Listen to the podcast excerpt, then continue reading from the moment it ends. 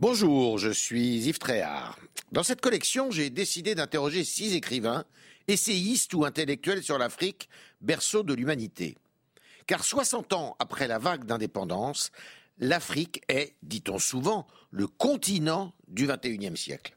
Pourquoi cet engouement soudain alors que les regards étaient beaucoup moins optimistes il y a peu encore? Mes invités se penchent sur les forces et les faiblesses de ce continent pluriel de 30 millions de kilomètres carrés qui comptera 2 milliards d'habitants en 2050. Car l'Afrique n'est pas uniforme, tant s'en faut, ni dans ses paysages, ni dans ses histoires, ni dans ses peuplements. Les clichés sur l'Afrique ont la vie dure, notre ambition est de les dissiper.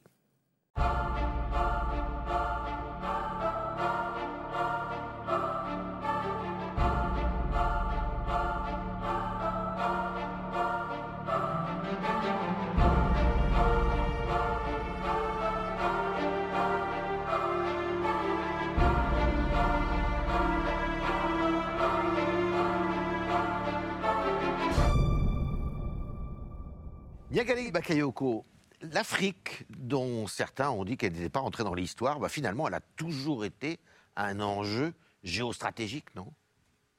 Absolument. Euh, on l'a vu euh, à l'époque euh, de la colonisation, donc au 19e siècle, avec ce fameux scramble en Africa, partage de l'Afrique. Rappelez ce que c'était le scramble, c'est notamment le, congrès de, Berlin, en 1885. Hein, exactement, qui a présidé au partage du continent entre les grandes puissances européennes. principalement l'Angleterre et la France, l'Allemagne et l'Allemagne dans une moindre mesure. Enfin, là, une part du gâteau euh, beaucoup moins importante.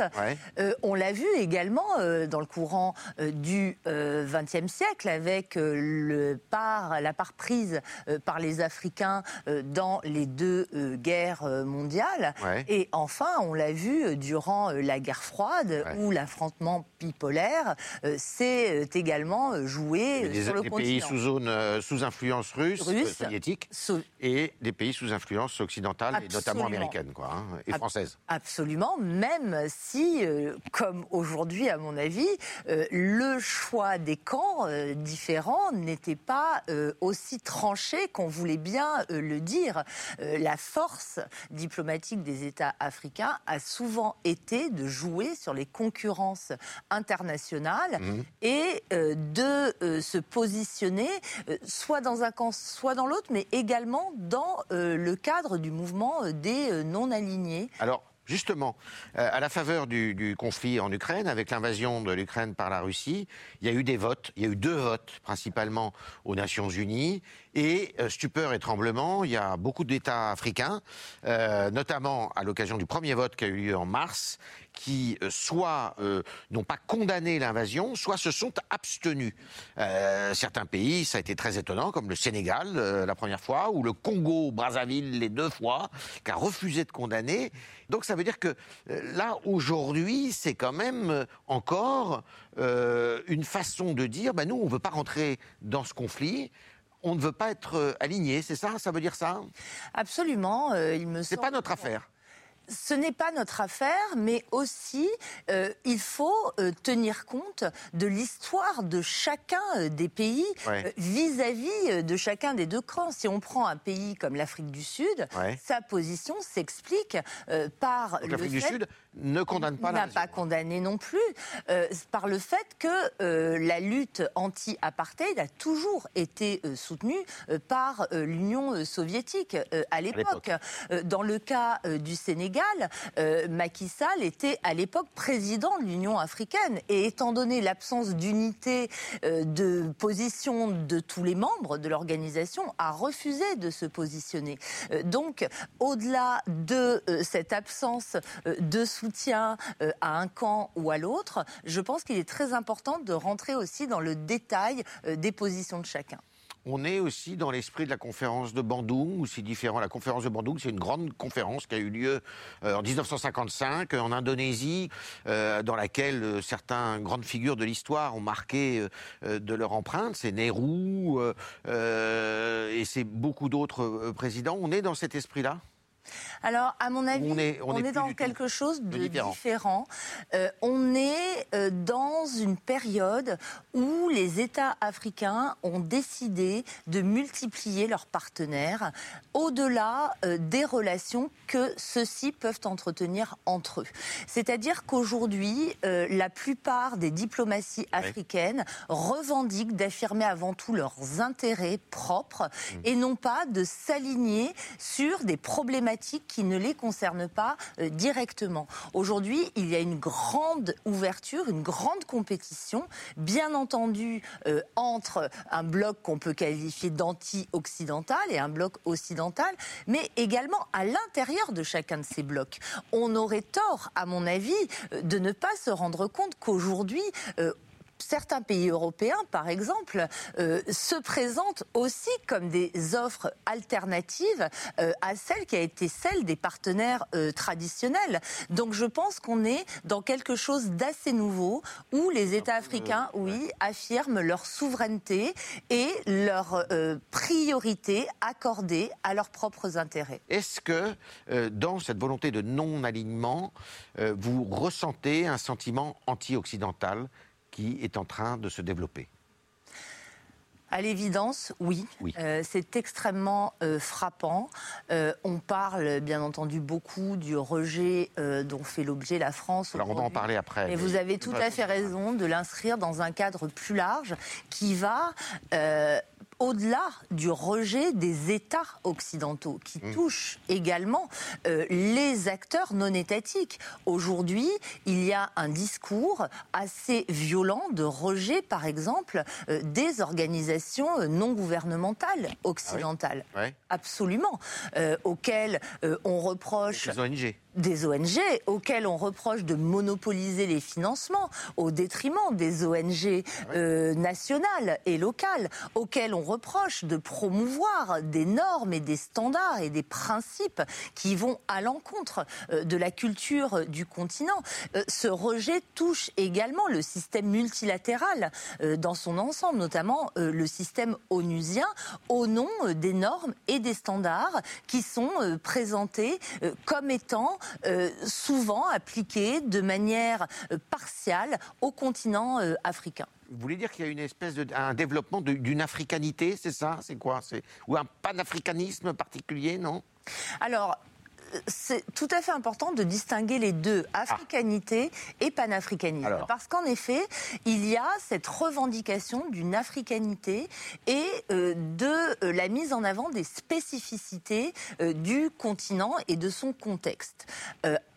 D'un autre côté, il y a effectivement ce mouvement qu'on peut qualifier de néo-panafricaniste qui euh, promeut une vision extrêmement euh, patriotique, voire nationaliste, et de rejet virulent. Je pense que ceux qui revendiquent leur africanité ne se situent pas nécessairement dans une confrontation avec le monde occidental, à l'inverse de ceux qui aujourd'hui se revendiquent du panafricanisme. C'est Absolument, et dont la vision est en réalité assez éloignée de celle des pères, comme Kwame Nkrumah, etc., euh, du panafricanisme originel. D'accord. Est-ce que, alors, il euh, y a une chose qui polarise euh, pas mal l'attention, notamment en France aujourd'hui, c'est ce qui se passe au Sahel, dans la bande sahélienne, avec cette, cette arrivée bien des Russes et notamment euh, de la milice Wagner, euh, entretenue par un homme qui s'appelle Prigogine, qui est un, homme qui est assez proche de Vladimir Poutine, et un sentiment anti-français, alors là, qui est très, très violent. Ce sentiment anti-français, est-ce qu'il est dû seulement au fait que euh, les militaires français sont accusés de ne pas avoir éradiqué, d'une certaine façon, le djihadisme? Je pense que euh, ce sentiment a euh, de multiples causes. Euh, bien entendu, l'incapacité qui a été celle de l'opération Barkhane, mais finalement de mmh. tous les acteurs internationaux présents à juguler la poussée du terrorisme et de ces groupes djihadistes, est la première explication. Mais il y a également la façon dont l'analyse du conflit s'est heurtée à une vision stratégique locale complètement divergente. On a beaucoup mis l'accent sur justement cette lutte, cette volonté d'éradiquer les groupes terroristes, alors que si l'on prend les autorités maliennes, ce qui les préoccupait beaucoup, c'était la tentative de sécession des groupes Touareg au nord qui se sont euh, alliés avec les Français, ce qui a véritablement été perçu comme une trahison. Euh, il y a certains... Des conflits de territoire, en fait. Hein. des conflits de territoire et des conflits euh, communautaires également. il y a eu aussi des attitudes qui ont été perçues comme absolument insupportables et d'une arrogance qui est désormais rejetée, qui explique aussi ce rejet, la convocation de Pau dont on parle souvent hein, par Emmanuel Macron. Alors, convocation de Pau, de convocation dans la ville de Pau. Dans la ville de Pau. Il y a eu hein, euh, deux chefs d'État euh, africains. Euh, c'était il y a 2-3 ans. Exactement. Et pour leur dire ben, un peu leur cas de vérité. Hein, Absolument. et, qu'ils avaient des armées, qu'ils étaient à tête d'armée qui n'étaient pas très Absolument, et qui a été perçue comme particulièrement irrespectueuse, y compris par les opinions publiques. Vexatoire. vexatoire, qui contestaient euh, ces chefs d'État.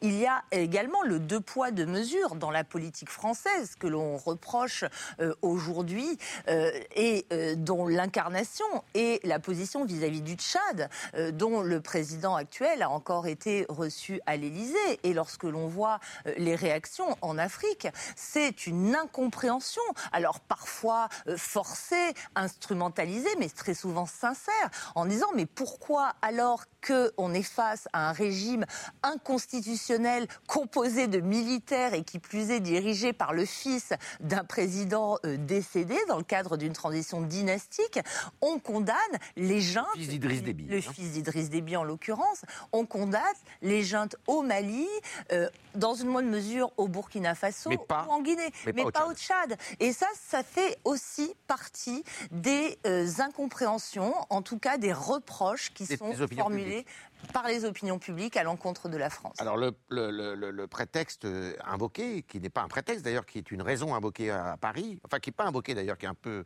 mise de côté, c'est de dire que l'armée tchadienne est très présente dans la lutte contre le djihadisme, là où l'armée burkinabé et l'armée malienne sont euh, beaucoup plus faibles et beaucoup moins euh, importantes dans le dispositif de Barkhane. Hein. Alors à titre personnel, je récuse totalement euh, cette, euh, analyse.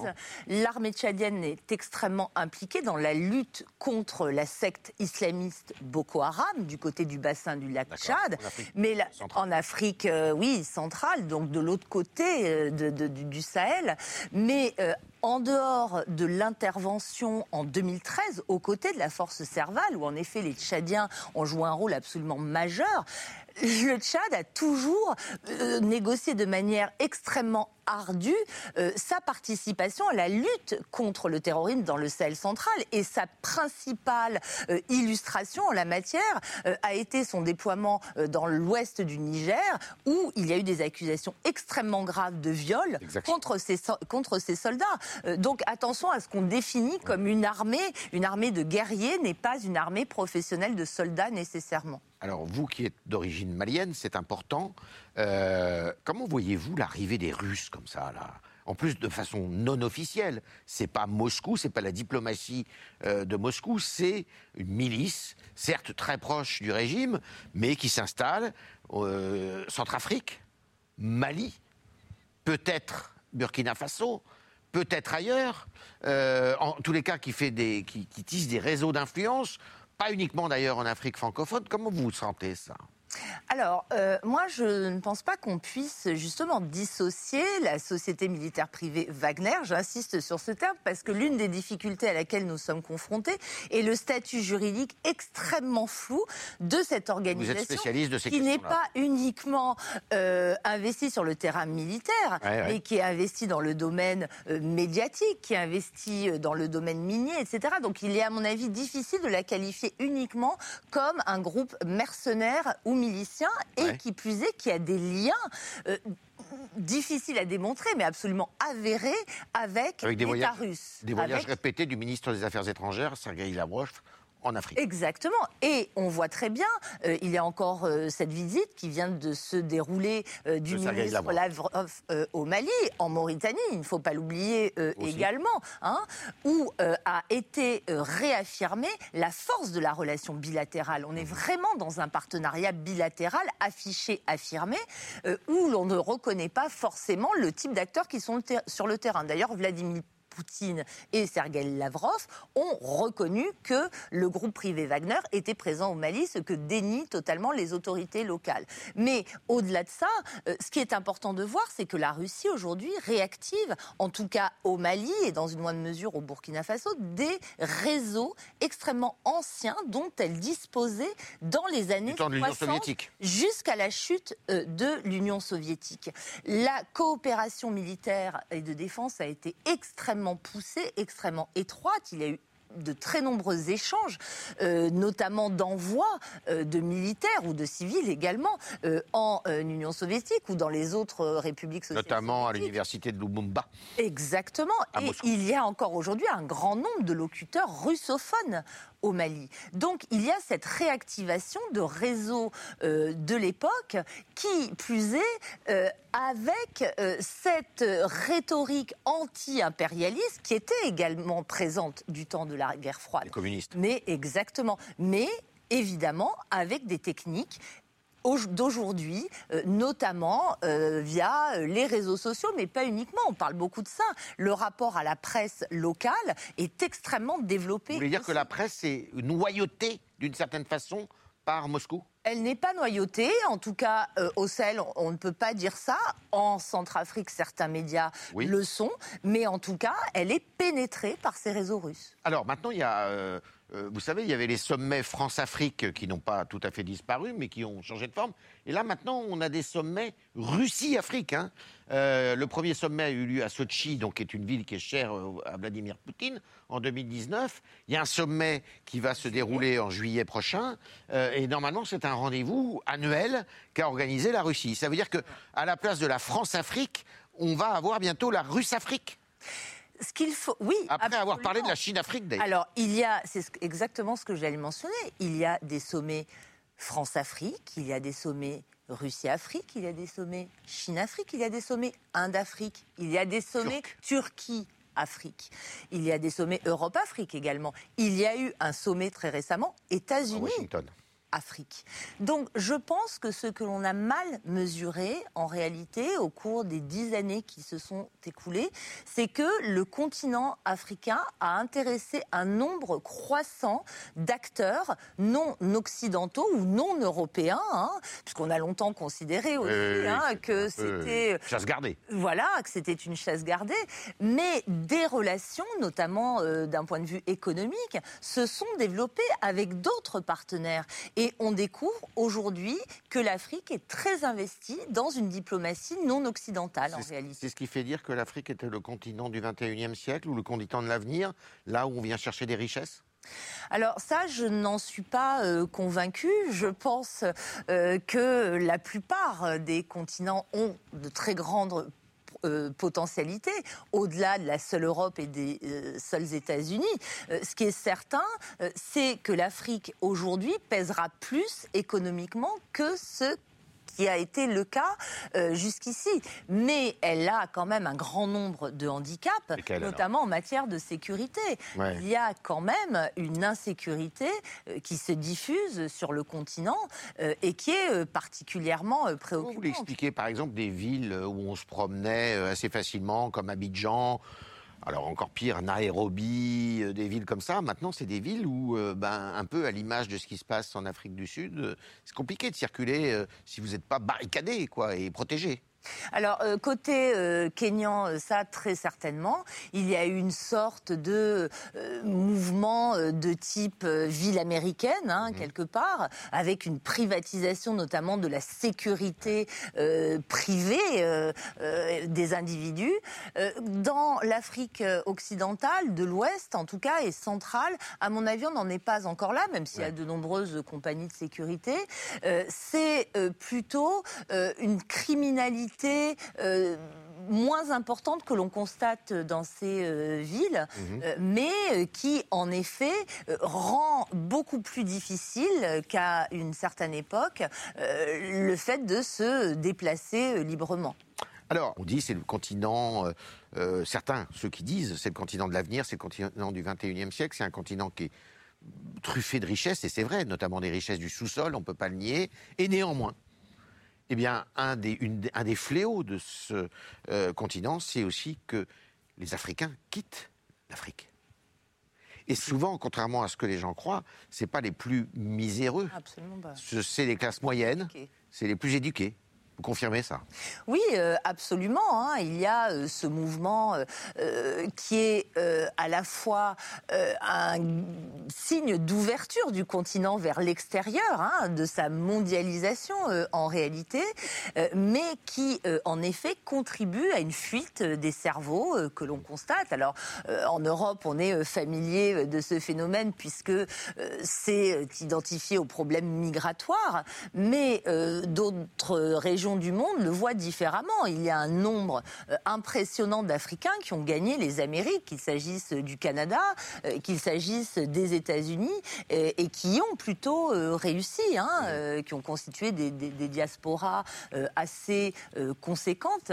mais effectivement, c'est quelque chose qui nuit au développement local de ces élites. Cela dit, un grand nombre d'entre elles choisissent aussi souvent d'y revenir après, même s'il y a un exil au départ, il y en a de plus en plus qui choisissent aussi euh, d'investir euh, ensuite euh, dans un certain nombre de domaines sur le continent. Parce qu'il y a aussi tous les fléaux qui expliquent aussi la, migration. C'est bah, le réchauffement climatique, c'est euh, problèmes de santé, d'alimentation, c'est une démographie qui est galopante et on ne sait absolument pas si les pays sont en mesure de pouvoir eh bien, assurer la, vie de toutes ces populations. Il y a un manque de structure qui est phénoménal. Oui, et c'est là que l'on voit le, rapport avec l'extérieur. Par exemple, en matière de santé, on le sait très peu ici, mais le principal partenaire en la matière, c'est l'Inde, qui a développé euh, sa relation avec le continent autour de l'industrie du médicament. C'est quelque chose qui est très intéressant. Il faut dire aussi qu'il y a beaucoup d'Indiens qui résident, notamment en Afrique de l'Est. Hein. En Afrique de l'Est. Et euh, l'Inde, d'ailleurs, s'inscrit, elle aussi, aujourd'hui, hein, dans cette dynamique en partie anti-occidentale en invoquant euh, les liens euh, de, du Mahatma Gandhi, notamment avec l'Afrique, puisque il est né en Afrique du Sud. Était né en Afrique du Sud, absolument, exactement, et donc du, du rôle que l'Afrique a joué dans ce combat anti-impérialiste dans lequel l'Inde se reconnaît également. Mais dans le domaine de la santé, il y a des acteurs américains majeurs. Le rôle de la fondation Bill et Melinda Gates est absolument euh, énorme euh, sur le continent euh, africain. donc on voit que bien sûr les problèmes du continent l'handicapent, mais créent aussi des opportunités d'échange avec les partenaires extérieurs, y compris privés. Alors, le pape François qui était euh, euh, il n'y a pas très longtemps euh, en, République démocratique du Congo, à Kinshasa plus particulièrement, où il a été très très bien accueilli, et qui a eu un discours assez fort en disant ôtez vos mains de ce continent en parlant à tous ceux qui veulent eh bien, jouer les prédateurs. Et, Est-ce qu'il a encore une voix importante en Afrique, le pape? Dans, un, sur un continent où il y a deux phénomènes religieux qui se produisent. Il y a la montée de l'islamisme, mais il y a aussi la montée, on ne dit pas souvent, de l'Église évangélique. Absolument. Euh, le rôle des acteurs religieux sur le continent africain est absolument majeur. On parle beaucoup, en effet, des acteurs musulmans, mais la façon dont les églises évangélistes pullulent euh, dans toutes les régions du continent, en Afrique anglophone comme en Afrique francophone. comme en Afrique du Nord aussi. Et comme en Afrique du Nord, est absolument euh, phénoménal en réalité. Et c'est vrai que l'Église catholique aujourd'hui porte quand même une voix euh, qui est entendue, notamment en Afrique centrale, euh, parce que elle s'est souvent euh, positionnée d'un point de vue politique, notamment, ah oui. tout à fait, le rôle de la conférence des évêques en République démocratique du du Congo a été absolument majeur pour s'élever notamment contre les tentatives de Joseph Kabila. Hein, Joseph Kabila qui est l'ancien président. Qui est l'ancien président de la RDC. De la RDC auquel a, succédé Tshisekedi, Étienne Tshisekedi. et donc le, rôle de l'Église catholique dans la démocratisation a été absolument majeur. Au Burkina Faso, il a joué un rôle très très important euh, aussi. Mais c'est vrai qu'il faut aujourd'hui compter avec ces acteurs religieux qui sont de plus en plus des acteurs politiques. Et c'est dangereux? En tout cas, euh, ce qui est certain, c'est que l'idée d'un État totalement sécularisé euh, est quelque chose qui, euh, à mon avis, recule beaucoup sur le continent africain, quelle que soit la foi auquel adhère le plus grand nombre. Alors, je disais que vous aviez des origines maliennes, vous êtes française, vous êtes une métisse. Le métissage en Afrique, c'est quelque chose qui est compliqué, non? Euh, c'est quelque chose qui est perçu différemment. Et partout alors moi, je ne l'ai jamais vécu comme quelque chose de compliqué parce que bon, mon parcours fait que je ne me suis jamais sentie stigmatisée nulle part, ni ici ni là-bas. J'ai cette chance-là. Parce qu'il y, a un homme qui a beaucoup parlé du métissage, bah, c'est lui. Oui, Vous connaissez, lui. qui n'était pas métis, lui d'ailleurs. Qui n'était pas métis. Enfin, il était, euh, alors, il était autre chose, lui, parce qu'il était euh, catholique dans un pays à 95% musulmans. Donc euh, cette grande figure de l'étude. Donc moi, je, je ne l'ai jamais euh, vécu euh, de manière euh, négative.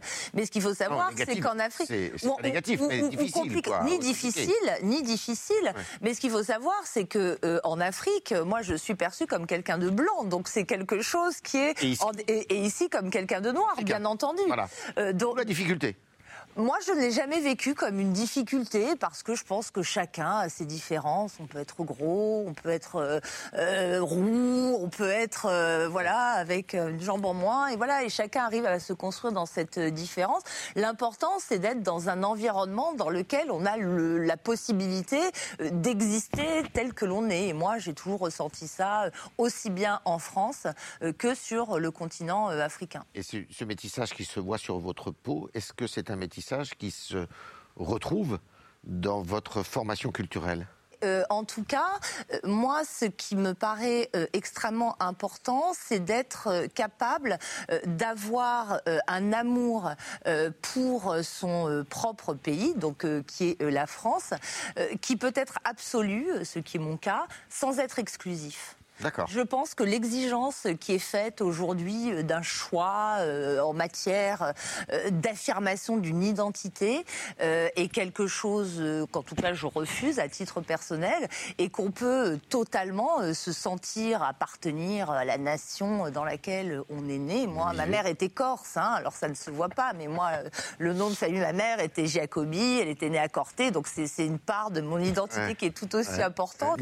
Yagalé et Jacobi, c'est particulier. C'est particulier, voilà, exactement. C'est tout aussi surprenant. Mais euh, ce qui est euh, extrêmement important, c'est que moi, on, m'a éduqué dans le respect absolu euh, de la France, mais tout en me parlant de mes autres origines. Et je pense que le secret est là aujourd'hui, c'est de connaître ces deux histoires. Merci Niagale Bakayoko. Merci, Merci beaucoup.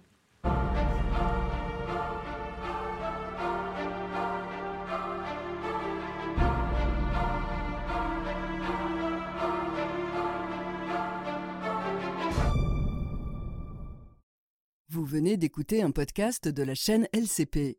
Retrouvez nos autres programmes sur votre application Apple Podcast, Spotify ou Deezer et les replays de nos émissions sur le site lcp.fr et notre chaîne YouTube. À bientôt!